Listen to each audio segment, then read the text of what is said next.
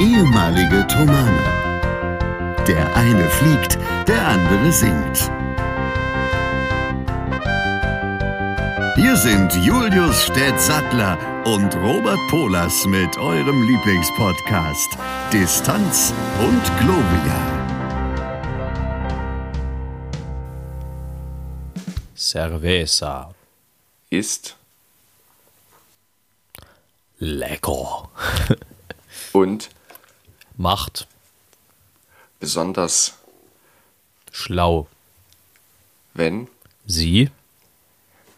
in Einer. großen, großen Alkoholfreien. Zeit Serviert. werden.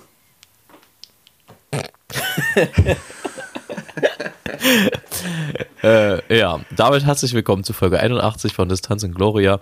Ihr hört Herrn Stett und mich müde, aber bestens gelaunt an den jeweiligen Mikrofonen. Wir freuen uns, dass wir uns wieder gefunden haben. Wir freuen uns, dass ihr uns wieder gefunden habt und zuhört. Äh, wir sind beide noch ein bisschen knietschig, denn es ist Sonntag 9.37 Uhr. Wir haben uns beide in unser jeweiliges Turmverlies zurückgezogen, um in aller Ruhe podcasten zu können. Und ich freue mich sehr, dass der Herr Stett da ist, wenngleich wohl wir beide noch ein wenig müde sind. Aber das macht ja nichts, nicht wahr? Das heißt ja nicht das erste Mal. Herr Stett, wie geht's dir? Gut, aber wie gesagt müde. Ähm, ich, ich wurde heute geweckt vom, von Vögeln. Also nicht von anderen Menschen, die aber von ähm, welchen, die an der Hauswand scheinbar irgendwie gesessen haben. Jedenfalls war es wirklich sehr laut. Und das war schön. Aber gleichzeitig auch ein bisschen nervig, weil ich dann auf meine Uhr geguckt habe und stellte fest, dass es noch 10 Minuten sind, bis der Wecker klingeln sollte. Was da wann war? 8.30 Uhr. Vorbildlich. Ich muss ja, zugeben, Naja, ich, ich muss ja zugeben, wenn wir Podcast aufnehmen und ich vorher und hinterher nichts anderes habe, übe ich mich schon auch immer mal in der Kunst des harten Randschlafens. das habe ich dann hinterher auch gemacht. Also ich habe, ich es fast verpennt, muss ich sagen. Das Ja. war dann knapp am Ende. Aber da, da hätte ich dich schon rausgeklingelt im Zweifelsfall. Ich weiß, ich weiß, aber es muss ja nicht sein. Ähm, und außerdem, es ist wirklich, ich meine, 9.30 Uhr aufzustehen ist für mich relativ spät. Ich bin eigentlich immer so zwischen 8, halb 9 wach. Oder stehe ich auf. Das geht mir in letzter Zeit auch so. Also es ist tatsächlich so, es war auch jetzt die letzte Woche wieder so, wo ich gleich noch ein bisschen was erzählen werde, ähm, dass, obwohl ich zum Teil mir einen Wecker nicht stellen musste, ich trotzdem 8.40 Uhr, 8.30 Uhr wach war. Das ist Wahnsinn, was es mit dem Biorhythmus macht, wenn das so deine normale Aufstehzeit ist, beziehungsweise eigentlich sogar noch fast eine halbe Stunde eher. Ähm, da ist dann auch im Prinzip egal, wann man ins Bett geht, gefühlt. Ja, ist richtig. Also das ist, das ist dann kritisch, wenn man mal spät ins Bett geht. Dann ist das besonders äh, blöd. Oder gleichzeitig auch schön, weil in der Regel man ja aufwacht, wenn man fit ist. Also ist andersrum, ich wache dann, wenn ich wirklich ohne Uhr aufwache, ohne Wecker und ohne andere Geräusche, auf und bin fit. Ja, das stimmt. Also, Das schlägt mich dann aber irgendwann zur Mittagszeit nochmal nieder. Das tut's bei mir nicht. Also äh, das liegt aber, liegt aber auch oft daran, dass ich das nicht will, dass es das tut. Also ich bin da Das wirklich, äh, also ich bin wirklich Mittagsschlaf behindert. Das ist wirklich krass. Ich kann das nicht, sonst bin ich den Rest des Tages im Eimer. Ja, also ich meine, man sollte kurz schlafen, wenn man das macht. Also wirklich nur Viertelstunde, 20 Minuten. Ja, aber das ist, Oder anderthalb Stunden. aber genau das ist mein Problem. Ich glaube, da haben wir auch schon mal drüber gesprochen. Ich kann nicht schnell einschlafen. Das, das, Ah, also ich brauche, ich brauche zehn Minuten, Viertelstunde, nicht nur, sondern oftmals ist es dann doch irgendwie knapp eine halbe oder so. Und dann äh, Ja. lohnt es sich halt nicht, sich für eine Stunde hinzulegen, wenn du erstmal eine halbe, dreiviertel Stunde brauchst, um einzuschlafen. Tatsächlich haben wir darüber schon gesprochen, ich kann mich erinnern. Ja, ja, haben wir. Lass uns also, Ähm, ich- ja, Wollte noch kurz erzählen, ich muss jetzt mich eigentlich schon wieder dran gewöhnen, wieder sehr früh aufzustehen, weil irgendjemand ist auf diese Idee gekommen, diese Briefings, die wir nächste Woche haben in Rostock, von Dienstag bis Freitag immer von 7 bis 14 Uhr zu machen. wie unangenehm. Ja, Zumal das ja am Flughafen Lage ist, wo man dann von Rostock aus erstmal 35 Minuten hinfahren muss mit dem Auto. Herr Stett, du bist in Rostock. Mhm. Wie lange bist denn du da jetzt? Also durchgehend. Ab wann bist denn du dann nicht mehr? Also ich bin bestimmt noch 60 Jahre, aber in Rostock würde ich sagen, äh, bis Mitte äh, Oktober heißt der Monat, der 10., der 8. Jetzt auch im Sommer. Mhm. Hm. Man ist an der Ostsee. Robert Polos schmiedet Ideen. Ja, immer. Schauen wir mal. Äh, das muss ich mal noch ein bisschen gären lassen in mir. Ja, was ja. für eine un unschöne Vorstellung. Aber ich kann ja auch sagen, dass das in jedem passiert, das Gären. Ja. Wobei, wenn man gärt, ist man ja besoffen. Das gibt es ja tatsächlich, die Krankheit, dass die Darmflora ein, dass sie quasi derartig krank ist, dass immer wenn man irgendwie Zucker oder irgendeine Kohlenhydrate isst, dass dann man besoffen wird. Weil quasi es im Magen und im Darm gärt. Eher im Darm. Das ist natürlich kreuzgefährlich. Ja, und ich glaube auch nicht so angenehm, so ein Dauerpegel. Man vergiftet sich selber, ja. Ähm, ja, äh, also lass uns doch mal ein bisschen von vorne anfangen, Herr Stett, mit den Gepflogenheiten, die, die jeder kennt. Aha. Wie geht's dir, außer dass du müde bist? Wo bist du gerade? Äh, ich sehe es, aber erklär es äh, der Menschheit. Ähm, wann geht's bei dir wie weiter? Hast du jetzt schon im Flugzeug gesessen? Was zum Teufel ist ein Briefing und warum geht das sieben Stunden? Mir geht's gut. Ich bin zu Hause vor meinem Bücherschrank. Ähm, jetzt wolltest du fragen, was war die nächste, die dritte Frage? Wann es weitergeht? Dienstag. Ich fahre morgen nach Rostock. Ähm, und weiß noch nicht genau, wann ich wieder zurückkomme. Ob ich jetzt quasi erst nächste Woche irgendwann zurückkomme oder gleich am Samstag. Weil es sein kann, dass ich schon am Samstag fliege. Das werden wir sehen. Das kann ich beim nächsten Podcast erzählen, hoffentlich. Und dann, was ist ein Briefing? Es ist ja so, dass man auch in Flugschulen, bevor man ins Flugzeug steigt, erstmal ein bisschen was über dieses Flugzeug wissen muss weil es doch einige Knöpfe gibt, die man bedienen kann und sollte und weil es beim Starten und Landen in der Regel auch sehr wichtig ist, Geschwindigkeiten zu kennen vom Flugzeug. Wann hebt das Flugzeug ab? Wann fällt es vom Himmel? Und mit welcher Geschwindigkeit sollte man es landen, wenn die Klappen so und so weit ausgefahren sind? Und diese Geschwindigkeiten und solche ganzen Sachen wird man vorher nochmal lernen und das macht man in den Briefings.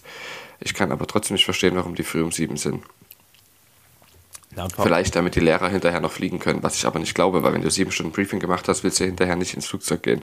Ja, aber vor allem, warum sind die denn sieben Stunden lang?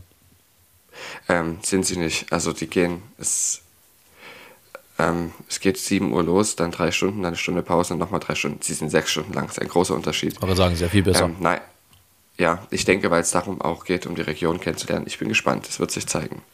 Naja, aber was, was macht man denn da genau beim Briefing? Also, wie darf man sich das vorstellen? Das ist eine Frage, die ich dir nächste Woche beantworten werde. Gut. Also, also oder man, man redet vielleicht auch über so Procedures. Ich kann es tatsächlich nicht genau sagen, weil in Phoenix haben wir über dieses Flugzeug ungefähr zwei Stunden ähm, Briefing gehabt, vielleicht drei. Und das hatte sehr viel mehr Funktionen als das, was wir hier in Rostock fliegen werden. Mhm. Ähm, ich freue mich sehr darauf, was sie uns erzählen werden. Aber vielleicht lernt man dann auch solche Sachen wie, wie die Berechnungen für Mass and Balance gemacht werden, also Gewicht und Schwerpunktslage. Mhm. Ähm, wie sie die genau haben wollen. In der Regel ist es wirklich, geht es eigentlich hauptsächlich um Airline-spezifische Procedures, also Verfahren. Und Airline bedeutet in dem Sinne auch, dass die Flugschule auch eine Fluggesellschaft ist, luftrechtlich. Verstehe. Eine, eine Luftverkehrsgesellschaft, auch wenn es eine Training Organization ist. Und ähm, Herr Stett, du hast doch jetzt gerade einen Durchblick. Wie wahrscheinlich ich, ist es, dass ich nächste Woche meinen Flug bekomme? ja, das ist schwer zu sagen. Also es fliegen mehr Flüge, als dass sie abgesagt werden. Die Frage ist, wie wahrscheinlich ist es, dass dein Gepäck mitkommt und dass du es am Ende auch wieder kriegst. Aber ich finde einfach krass, dass die Lufthansa so ohne gefühlt, ohne mit der Wimper zu zucken, natürlich hängt da viel Beratung dahinter und viel Abstimmung, das ist mir schon klar. Aber es fühlt sich halt immer so an, weil das auch so kurzfristige Maßnahmen sind, um eben dieser, dieses äh, Menschenmangels dort an den Flughäfen irgendwie gerecht zu werden. Dass die so mir nichts, hier nichts einfach mal schnell 2000 Flüge streichen in der Urlaubszeit, finde ich halt irgendwie schon krass, weil es gibt viele Leute, die freuen sich da drauf, es gibt viele Leute, die haben da ewig drauf gespart auf den Urlaub. Und dann sagt die Fluggesellschaft, ja, nee. Und eigentlich auch die Fluggesellschaft, die am verlässlichsten sein sollte, normalerweise. Ähm, das finde ich schon, ist irgendwie eine krasse Geschichte. Ich stimme dir zu und kann es auch nicht verstehen. Gut. Lassen wir Es tut mir leid, ich würde es gerne erklären, aber ich verstehe es selber nicht. Gut. Das äh, hilft jetzt nur bedingt weiter den Menschen, sowieso, aber auch wenn du es erklärt hast. Ähm, ja, äh, ich bin noch ein bisschen benebelt, muss ich zugeben, weil ich gestern relativ spät wiedergekommen bin. Äh, ich hatte ja erzählt, dass ich in einem Opernprojekt bin. Da haben wir jetzt gestern die letzte Vorstellung gehabt von Cosi van Tutte auf Schloss Hundesburg. Wer, wer wurde denn vorgestellt oder habt ihr euch irgendwas vorgestellt? Wir haben, uns, das? wir haben uns vorgestellt als äh, Despina Don Alfonso Ferrando Guglielmo, Fiordedici und Dorabella. Dem Publikum gemeinsam mit dem Orchester unter Leitung von Friedrich Pretorius in der Regie von Max Hohmann und der grandiosen Regieassistenz von Hanna Schwarz und äh, dem fantastischen Korrepetitor und, wie ich hörte, sehr begabten Dirigenten Sebastian Egstadt. Sie hörten eine Vorstellung von und mit Robert Polas, Nein, also das, das, Kammermusikdirektor. Genau. Das hat wahnsinnig viel Spaß gemacht. Es war eine unfassbar intensive Zeit. Wir haben einen Monat geprobt und jetzt Samstag, Sonntag waren, äh, Freitag, Samstag waren die Vorstellungen. Ähm, es äh, ist dann doch nochmal was anderes, ob du mit Menschen über einen Monat gefühlt jeden Tag mehrere Stunden zusammen was einstudierst und das dann auf die Bühne bringst, weil das in der Arbeitsweise so, so intensiv ist irgendwie. Du lernst die Menschen gefühlt wirklich kennen. Ähm, du musst ja mit ihnen authentisch in irgendeiner Form was auf der Bühne spielen. Das ist ja auch immer so, ein, so eine Gratwanderung. Es soll ja irgendwo echt aussehen, aber es bleibt ja dann trotzdem eine Profession, die wir dort der auf der Bühne ausüben. Also ähm, wenn es um, ums Schlagen geht, wenn es um so äh, Liebeleien geht, dann muss das ja irgendwie alles nach was aussehen, ähm, ohne jetzt zu echt zu werden, um es mal ein bisschen platt zu formulieren. Ähm, die ganze Crew dahinter, der ganze Cast, das hat einfach mega Spaß gemacht, sind super liebe Menschen, grandiose Sänger, alle noch verhältnismäßig jung. Ähm, und Friedrich als Dirigent ja auch. Es ist immer wieder faszinierend, wie der das alles in, in der Hand behält. Ähm, und allgemein das ganze Team, das Regie-Team, äh, ob das jetzt Sebastian war, der äh, dann korrepetiert hat, die Proben in grandioser Weise, also mal so eben eine Cousine aus dem Kopf mehr oder weniger spielen, dirigieren zu können und mitsingen zu können. Ähm, da gehört schon viel dazu am Klavier, weil das ist, Mozart ist wirklich scheiße schwer zu spielen. Ähm, das hat schon einfach sehr, sehr viel Spaß gemacht. Das ist eine Produktion gewesen, die äh, für die Musik, wie, wie ist das, Musikfesttage, Schlossmusikfesttage oder so äh, gemacht wurde von der Jungen Mitteldeutschen Kammeroper und es hat extrem viel Spaß gemacht und die Leute hatten, glaube ich, auch Spaß, uns dabei zuzusehen. Ähm, und so einen kleinen, so eine kleine Lebenslektion habe ich wieder gelernt, was meine Stimme angeht in dem Projekt. Ähm, was bedeutet das? Dass du doch geiler bist, als du vorher gedacht hast? Im Gegenteil, im Gegenteil. Nein, es war so, dass ich in der Probenphase, sagen wir mal, ich versuche das jetzt so zu formulieren, dass irgendwie jeder sich das vielleicht ein bisschen vorstellen kann, dass ich in der Probenphase schon versucht habe, weil es Oper war und man irgendwie immer das Gefühl hat, Oper muss, muss irgendwie so dick sein auch und, und, und schwülstig, habe ich versucht, mit, mit mehr Stimme zu singen, als ich eigentlich zur Verfügung habe, was dafür gesorgt hat, dass ich mich eigentlich in keiner Probe wohlgefühlt habe, so richtig stimmlich, beziehungsweise ähm, dass ich mich festgesungen habe und dass das alles nicht so war, wie ich mir das vorgestellt habe. Und das hat dafür gesorgt, dass ich vor der Generalprobe, was also wirklich die allerletzte Ausfahrt war, gesagt habe, stopp, hier stimmt was nicht, du musst jetzt hier irgendwas anderes machen, irgendwas anders machen, das funktioniert nicht. Und äh, technisch komplett umgestellt habe, die ganze Oper mehr oder weniger. Äh, und gesagt habe, okay, äh, ich weiß, dass meine Stimme zum Beispiel bei Bach funktioniert, auf die Art und Weise, wie ich Bach singe. Also singe ich jetzt die Mozart-Oper, auch etwas, etwas äh, knapp, verknappt formuliert, singe ich jetzt die Opern, äh, die, die Mozart-Oper so, wie ich äh, eine Bach-Passion singen würde. Und ähm, das hat sich als gute Entscheidung herausgestellt, weil in der Generalprobe bin ich das erste Mal durch die Partie gekommen, ohne hinterher das Gefühl zu haben, da waren Töne dabei, hinter denen ich nicht stehen kann und will. Das ist eine äußerst interessante ähm, Erkenntnis. Und äh, Verzeihung, das war ein Ton, hinter dem ich nicht stehen kann und will. Ähm, hast du vorher die musikalische Leitung darüber informiert oder hast du es einfach gemacht? Nee, ich mache das einfach. Also das normalerweise, klar hört man das draußen und gerade Friedrich und auch Max, der das inszeniert hat, die mich schon sehr lange kennen, die auch wissen, wie es klingen kann, ähm, die hören das schon auch.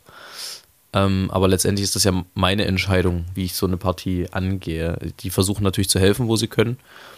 Ähm, aber es war so, dass ich einfach mit mir wahnsinnig unzufrieden war. Und äh, dann ist es äh, schon eine Entscheidung, die einen gewissen Mut erfordert vor der Generalprobe, weil wenn die Generalprobe stimmlich in die Binsen geht, dann gehst du nicht mit dem größten Selbstvertrauen in die erste Vorstellung. Lass es mich so formulieren. Ähm, und insofern war das schon eine, irgendwo eine mutige Entscheidung, glaube ich, das zu versuchen. Aber es hat sich im Nachhinein als die richtige Entscheidung herausgestellt. Und ich glaube tatsächlich, dass da auch dann irgendwie ein bisschen die Erfahrung hilft dabei. Also ich habe ja die Partie vor fünf Jahren schon mal in einer kleinen Produktion, äh, da wurde ich von der Schulmusikabteilung von der Hochschule gefragt, auf Deutsch gesungen, in einer Extremstrichfassung. Und da wusste ich das nicht, wie das geht. Und da, da wusste ich vor allem auch nicht, dass du ähm, einfach nicht laut singen musst. So, also das klingt jetzt auch natürlich irgendwie komisch, aber dass die Stimme dann halt am besten trägt, wenn sie frei ist. Und das ist sie nur dann, wenn du sie nicht forcierst, sprich, wenn du sie nicht zwingst dazu, irgendwas zu tun, was sie nicht tun will von sich aus.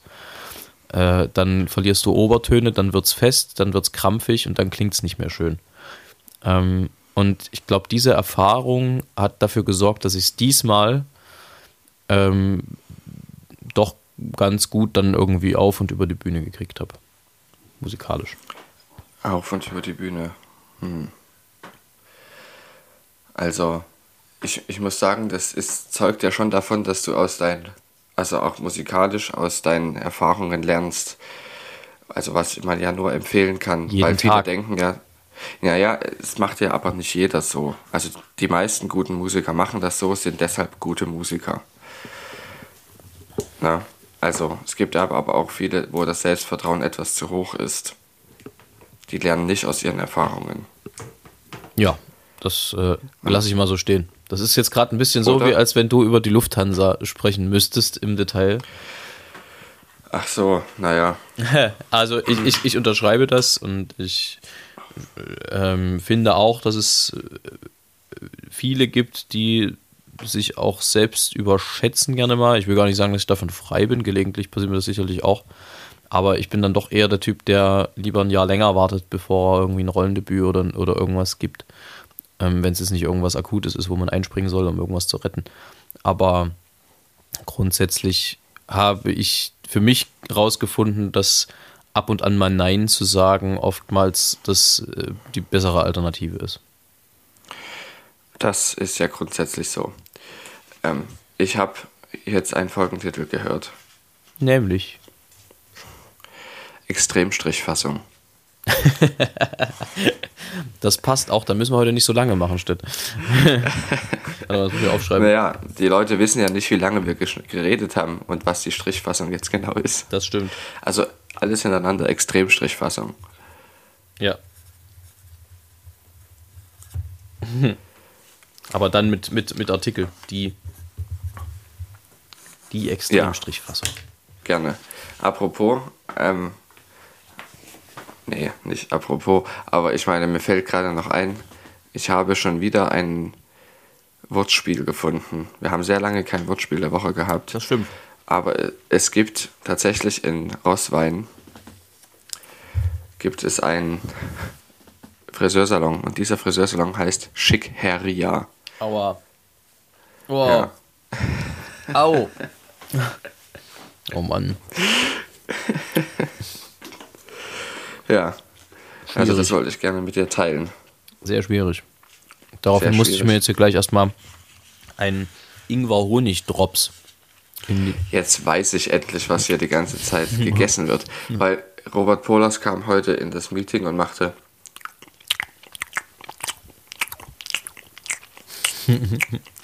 und erklärte mir nicht, was es damit zu tun hat. Ob er einfach nur auf Luft rumkaut oder tatsächlich etwas in seinem Mund hat. Ja, Ich hatte tatsächlich etwas im Mund und die sind sehr gut. Also die habe ich als Premierengeschenk geschenkt bekommen. Ähm, die sind gut für die Stimme, habe ich das Gefühl zumindest. Sehr gut sogar. Ja, weißt du, was auch sehr, sehr gut für die Stimme ist, abgesehen von Bonbons, was Nämlich? ich auch unterschreiben möchte? Luft. Luft, Ja, Wasser noch. Auch. Genau. Feuer weniger. Feuer weniger. Ähm, Herr Stett, ich muss an der Stelle noch einen ganz kurzen Disclaimer loswerden. Das, was wir am Anfang gesprochen haben, war völlig frei erfunden und äh, spiegelt in keinster Weise unseren wirklichen Ansichten wider, nicht wahr? So ist es. Also man weiß ja, was wir über, über Alkohol im Generellen und äh, Bier im Speziellen so denken. Da darf sich dann jetzt jeder selber ableiten, was das, äh, ne? Dass das jetzt nicht so Ja, ganz ernst und ist. überhaupt. Überhaupt. Ja. Steht drei Dinge. Aus aktuellem Anlass. Du bist ja nicht so der große Operngänger, hast du immer erzählt. ähm, mittelrichtig. Ja. Ähm, von daher die Frage, was magst du denn? Drei Dinge, die du an Oper nicht magst. wenn sie lang sind. Das zählt für drei. Ja, genau. Also, das muss ich kurz erklären. Ich halte, ich konzentriere mich wirklich sehr auf die Musik.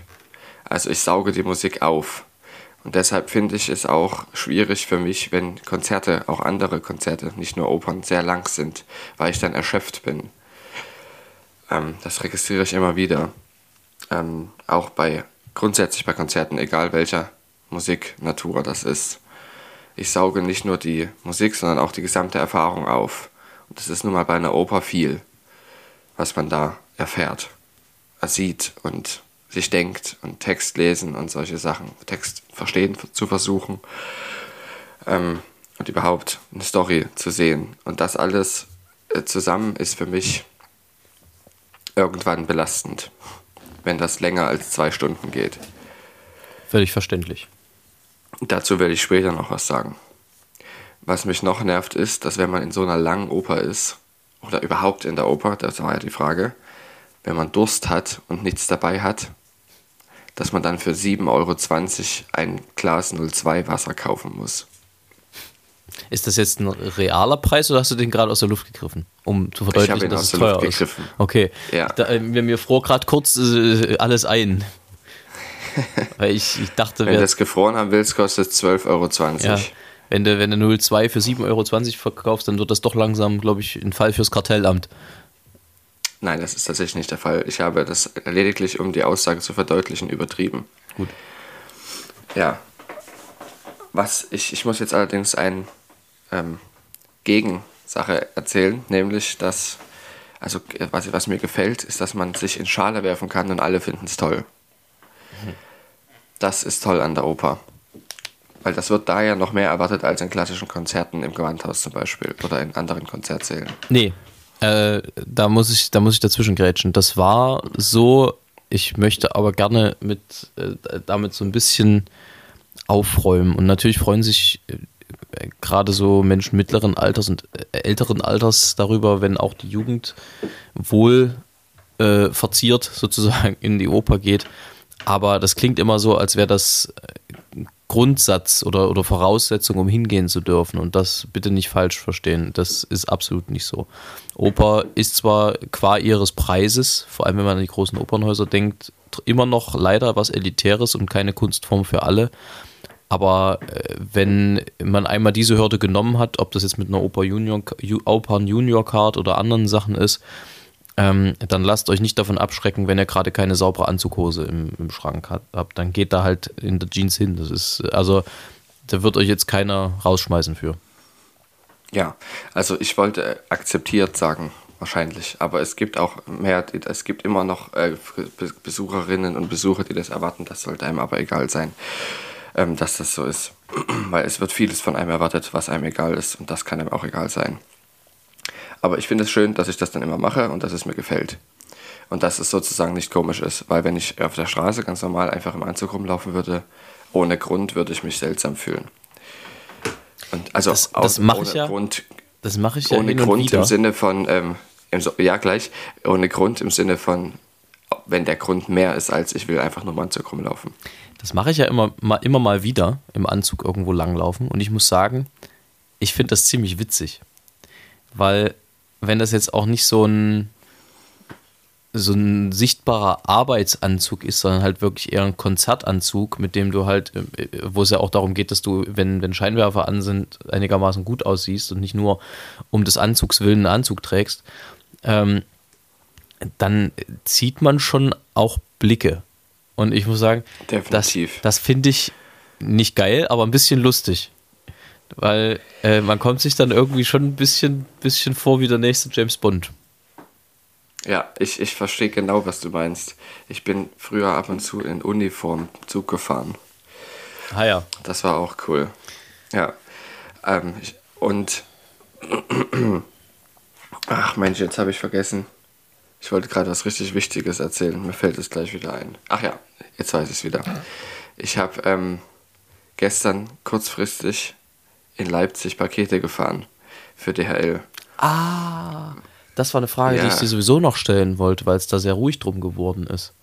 Ob du das noch genau, machst. Genau, ich, ich habe jetzt sehr lange nicht äh, gearbeitet bei der Post und bei DHL, weil ich einfach andere Sachen zu tun hatte, was aber möglich war. Ich habe einfach gesagt, ich habe keine Zeit. Und jetzt habe ich eigentlich auch keine Zeit, aber man hat mich halt gefragt, ob ich das in Leipzig machen kann. Und ich habe richtig Bock drauf gehabt. Ich bin sogar bei dir zu Hause vorbeigefahren. Ich hatte es aber eilig, deshalb habe ich nicht angehalten. Ähm, auf dem Rückweg war das. Das war ja eh nicht da gestern. Ja, ein Glück, stimmt. Dann hätte ich geklingelt, hätte lange gewartet und dann aus Versehen beim Nachbarn geklingelt und gefragt, können Sie einen Gruß für Herrn Polas annehmen? Mhm. Ähm, ja, und da habe ich äh, einer Flugbegleiterin einer großen deutschen Airline, nämlich Lufthansa, ein Paket gebracht die gerade auf dem Sprung war zu ihrem Dienst. Ich habe sie aber nicht gefragt und ihr auch nicht erzählt. Hätte ich gerne, aber ich bin halt noch in einer Phase, wo das länger gedauert hätte, ihr zu erzählen. Ja, verstehe. Und ich glaube, sie wollte los. Und ich war froh, dass es überhaupt noch da war und ich ihr Paket geben konnte. Aber weil du gerade Paket sagst, ähm, mir ist neulich passiert, dass ähm, in einem, in einem Kollegen-Podcast sozusagen, also nicht, dass wir uns da jetzt als Kollegen fühlen, aber irgendwo sind wir es ja dann doch, weil wir auch einen Podcast machen. Ähm, bei Felix Lobrecht und Tommy Schmidt bei Gemischtes Hack ist vor x Folgen irgendwann mal der Begriff der dänischen Abwicklung äh, implementiert worden. Was bedeutet, dass du für ein Problem, was du hast, sehr freundlich äh, empfangen wirst, zu freundlich eigentlich, um irgendwie den, den Ärger über das Problem loszuwerden. Und genau das ist mir neulich passiert, ich bin neulich dänisch abgewickelt worden. Ähm, ich habe für meinen Balkon, den ich ja gerade mache, äh, was bestellt gehabt und äh, habe angefangen, das aufzubauen und festgestellt, dass ich einen Teil doppelt und dafür ein anderes Teil zu wenig habe. Und war recht genervt, weil ähm, meine Eltern sind jetzt schon in Urlaub gefahren und ich habe das halt mit meinem Papa zusammen aufgebaut, den, den Kram. Ähm, und das bedeutete mehr oder weniger, dass ich das jetzt vom Urlaub wahrscheinlich nicht mehr schaffe. Und habe dort relativ genervt angerufen und war schon so, also der Deutsche in mir war schon bereit, sich beschweren zu wollen. und habe gesagt, ja hier, also folgendes, und die war, wirkte auch, es war erst Warteschleife und das, ich habe ewig gewartet, was ja dann auch nicht unbedingt hilft, diese, also du wirst dann ja eher noch äh, ne, aufbrausender. Ähm, und dann sagte die, ja, was ist denn ihr Problem? Und dann habe ich ihr das Problem geschildert, nämlich, dass ich einen Teil zu wenig habe und äh, und ein anderes dafür doppelt. Und sie sagte, also das hat mich völlig überfahren. Ja, ist kein Problem, schicke ich ihn raus, in zwei Tagen da. Schönen Tag noch. Und ich war, äh, äh, äh, äh, echt jetzt? Ähm, aber wohin mit meiner Wut? Wohin mit meinem Frust? Ich dachte, das wird jetzt hier richtig problematisch. Also das habe ich nicht gesagt, das habe ich kurz gedacht. Weil normalerweise hast du dann, ja, nee, das geht nicht, da müssen sie alles wieder zurückschicken und alles wieder auseinanderbauen und bla bla bla. Aber das war so unkompliziert, das war, also da gerne mal, äh, gerne mal Props. Das war sehr gut. Also nicht nur das, ich, Dänisch abwickeln, fand, hätte ich jetzt gedacht, ist, dass sie dich quasi, oh, das können wir verstehen und das ist ja alles ganz schlimm und das kann, darf nicht ja, passieren. Ja, ja also, genau. Also, aber nicht geschickt hätte. Dieses, das ist eher dänisch abwickeln.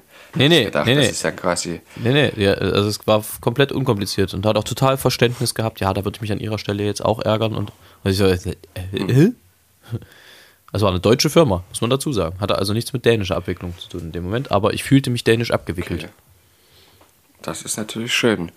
Mal gucken, wie das Paket das denkt, wenn es in Kopenhagen zugestellt wird. Es ist bereits da. Das ist das äh, Faszinierende daran. Ja, aber das Paket, was in Kopenhagen zugestellt wird, wird das dann dänisch abgewickelt, wenn das die Person aufmacht? Ja, ja, natürlich. Auf jeden Fall. Okay, ja.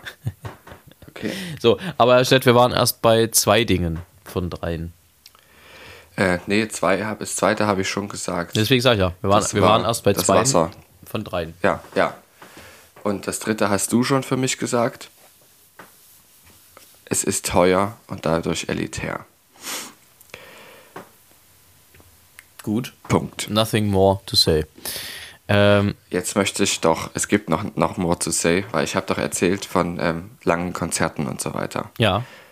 Ja, ich war am Mittwoch in Berlin.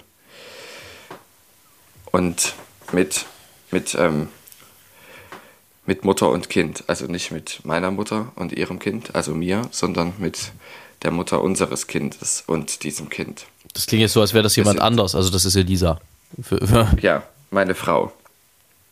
Und wir sind mit den Regionalzügen hingefahren. Es war spannend. Wir sind auch mit den Regionalzügen wieder zurück. Es war noch spannender und enorm kraftzehrend. Also, ja, aber es ist trotzdem gut, dass es möglich war.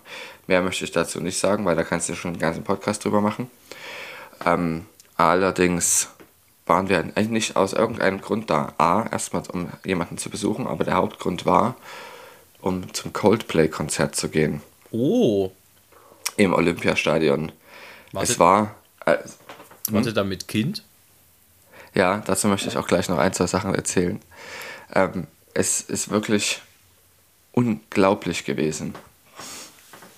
Es, es hat sich sowas von gelohnt. Auch das ist teuer, leider, aber es hat sich sehr gelohnt. Es war ein unglaublich toller Abend. Ich werde jetzt erstmal die ganzen Leute, die sich die ganze Zeit fragen, wie das mit Kind gehen kann und mir gar nicht zuhören, sondern sich darum fragen, wie es mit dem Kind gehen kann, kurz beruhigen. Dann erzähle ich weiter. Ähm, wir haben für unser Kind einen Ohrenschutz natürlich gehabt, der sehr kräftig ist. Der- Ohrenschutz und das Kind. Aber vor allem hat es keine Gehörschäden davon getragen, vermutlich. Also möchte ich wissen, tut man das natürlich nie, aber es ist sehr sicher eigentlich, dass es so nicht gewesen ist. Und das war die erste Sache, die wir mit diesem Kind gemacht haben, die wirklich nicht dafür gedacht war, dass man es mit Kind macht. Und das ist dann auch die Grenze. Das machen wir auch nicht nochmal, weil es einfach ziemlich aufwendig ist und ähm, auch in dem Alter, glaube ich, noch okay ist, aber immer dann, wenn, wenn sie noch mehr wahrnehmen können, die Kinder, ist es dann irgendwann zu krass, weil es dann eine absolute Reizüberflutung sein wird. Das war, behaupten wir, in dem Alter noch nicht ganz der Fall. Jedenfalls ist es äh, auch für uns alle, für uns drei, eine ganz besondere Erfahrung gewesen.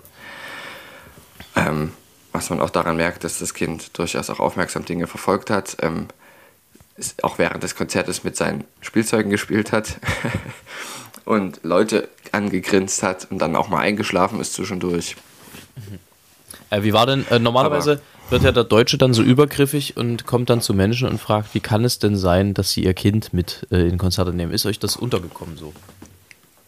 Nein, das hat keiner gemacht. Ich hätte gedacht, dass das kommt, aber es hat niemand gemacht. Ähm, das Einzige, was natürlich, du kannst über Blicke sehr viel sehen. Aber es waren, wenn, dann mal verwunderte Blicke, aber ich habe kaum so Kopfschütteln oder sowas gesehen. Das habe ich eigentlich wirklich nicht registriert. Vielleicht auch, weil ich es nicht wollte, aber wir haben vor allem sehr viel äh, ähm, anerkennende Blicke gesehen und Leute, die gefragt haben, ah cool, Sie machen das, ja. Wie alt ist es denn? Weil ich habe auch ein Kind zu Hause sitzen, was ich jetzt nicht mitgenommen habe und wie machen Sie das denn jetzt und so.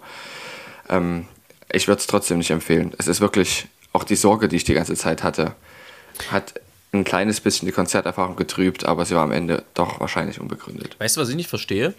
In den ganzen großen Stadien in Deutschland gibt es ja so Skyboxen. Ähm, das ist so, das sind so diese, diese Werbeboxen, die dann irgendwelche Sponsorenfirmen für die Saison zur Verfügung gestellt kriegen, wo die dann so Sekt ausschenken können und so mit ihre, ihre, ihre Partner dann wieder mitbringen können.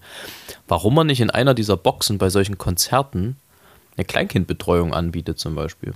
Also weißt du, bei, beim Gottesdienst in der Thomaskirche hast du regelmäßig einen Kindergottesdienst. Da schickst du halt Kinder hin Ja. und die werden dann, ich sag mal, ein bisschen äh, minderjährigen freundlicher an, an die Bibel oder irgendwas herangeführt. Warum man nicht zum Beispiel einen Raum einrichtet, wo die Kinder irgendwie ein bisschen mit Instrumenten spielen können, wo dann jemand dabei ist. Das wäre auf jeden Fall, weil ich glaube, es gibt viele, denen es so geht wie euch, dass sie halt hin und her überlegen, ja, gehe ich jetzt mit Kind zum Konzert oder nicht und sich dann dagegen entscheiden. Also ich glaube, es macht, machen nicht viele, dass sie mit Kind dann zum Konzert gehen. Eben, glaube ich, auch aus verschiedenen Ängsten. Ähm, warum es da nicht die Möglichkeit gibt, auch junge Eltern oder Eltern junger Kinder besser gesagt, ähm, zu entlasten und zu solchen Konzerten zu bringen. Falls es das gibt, gerne mal Bescheid sagen. Ich glaube aber tatsächlich eher nicht. Und wenn nicht, dann äh, gern geschehen, geschehen liebe Bands. Ja, also ich denke, das ist was, was man durchaus mal überlegen kann. Aber wie gesagt, ich möchte hier an der Stelle nicht ähm, mich darüber beschweren, dass es dort kaum Möglichkeiten für Kinder gibt. Also auch für Eltern mit kleinen Kindern, weil das einfach nicht vorgesehen Nein, aber ist es wäre ja clever. Konzerten. Ja, nee, ich weiß, das ja und das finde ich auch gut und das wäre ein guter Schritt, aber ich wollte nochmal sagen, dass ich mich jetzt an der Stelle nicht beschweren wollte, als ich vorher erzählt habe, sondern es einfach geschildert habe. So, aber dieses Konzert war natürlich mit Vorbands und so weiter. Und das eigentliche Coldplay-Konzert selbst ging nur zwei Stunden und etwas drüber. Zwei Stunden zehn, zwei Stunden zwanzig mit allen Zugaben und so weiter und so fort. Und das ist eine Länge, die mir sehr gut gefallen hat, weil ich mehr auch gar nicht geschafft hätte. Weil es, ich, das alles war wirklich eine wahnsinnige Konzerterfahrung. Erstens bei, schwingt bei solchen Konzerten dann immer noch mit, es sind diese Menschen wirklich. Das schwingt immer noch mit, was auch ein Teil der Erfahrung ist und dass sie das wirklich live singen und spielen. Und dann hatten die auch eine sehr, sehr tolle Lichtshow mit so Armbändern, die dann blinken können. Und ähm, auch mit Videos und ähm, tatsächlich sogar auch ein bisschen Feuerwerk. Also es war absolut verrückt. Oder wieder, Und- wieder Achtung, Verwechslungsgefahr. Wie der Sachse sagt, Büro. Das ist nicht der Fall. Der Sachse sagt, ach so, jetzt kommen wir, danke für diese Überleitung. Zu, zu, zu Stedts ähm, Sächsisch-Ecke. Es gibt ein Wort, was ich erzählen möchte, was verständlicherweise, unverständlicherweise falsch ausgesprochen wird, wenn man Sächs Sächsisch nachmachen will. In Sachsen heißt der Ort, wo man arbeitet, wenn es ein Computerarbeitsplatz ist oder Schreibtischplatz, dann geht man ins Büro. Büro. Oh. Und währenddessen muss, das, muss der Unterkiefer so ein bisschen nach vorne schnellen, so oh.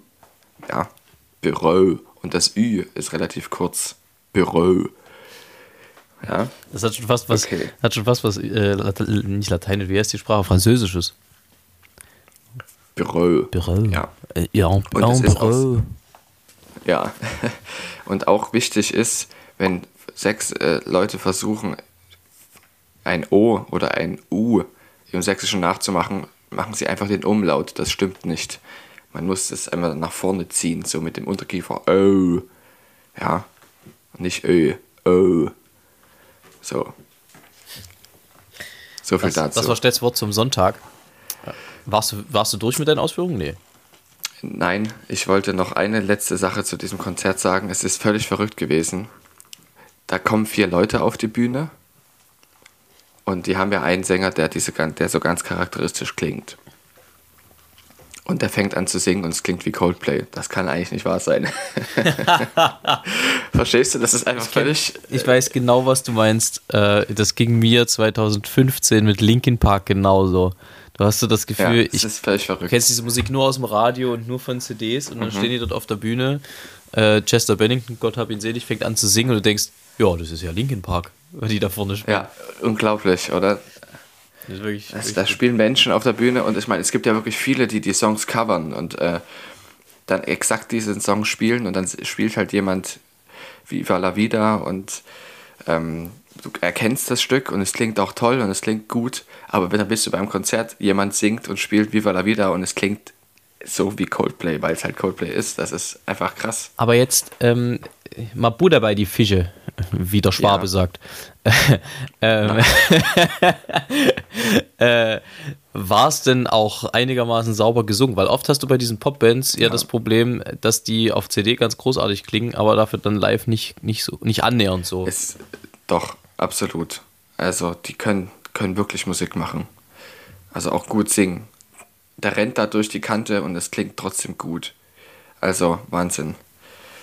Und ähm, bei Viva la Vida gibt es ja eine Stelle, wo so eine Glocke ist, ne? wo so eine, wo the bells are ringing und dann hört man eine Glocke und das ist eine, es ist in diesem Konzert einfach eine riesige Kupferglocke gewesen, die, also die war bestimmt eine Tonne schwer oder mehr in so einem riesigen Holzgerüst stand und der, der Drummer hat einfach die ganze Zeit gegen diese Glocke gehauen.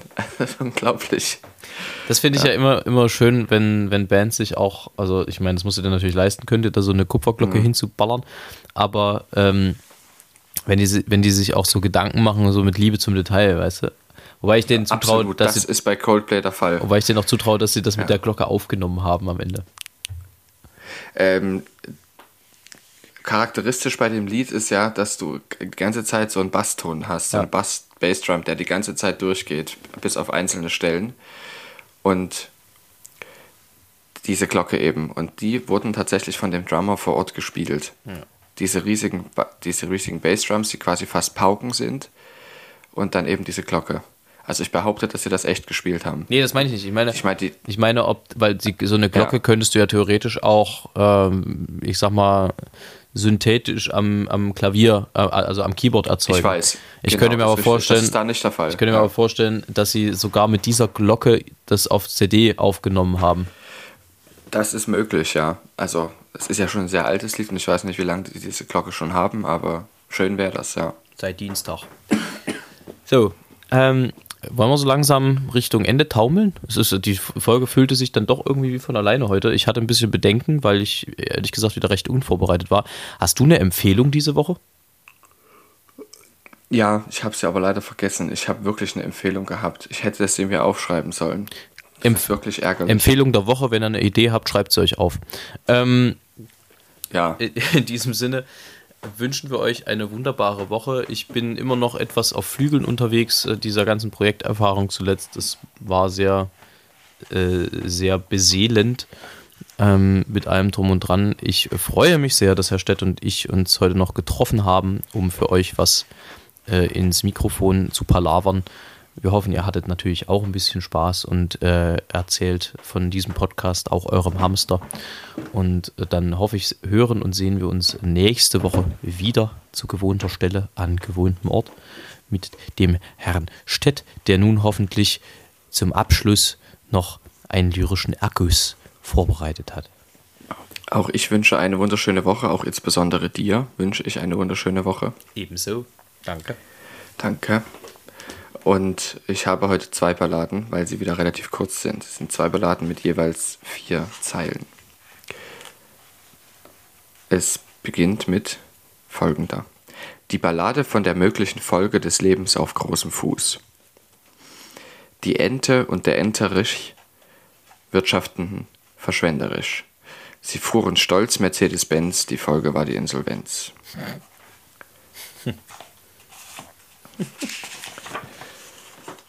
Die Ballade vom unangebrachten Gebrauch von Verbalinjurien beim politischen Diskurs. Im Tierpark wird und auch im Zoo die Frau vom Rothirsch nicht recht froh, Das Warzenschwein und auch das Gnu beschimpfen sie als rote Kuh. In diesem Sinne, Spitze. weiter so.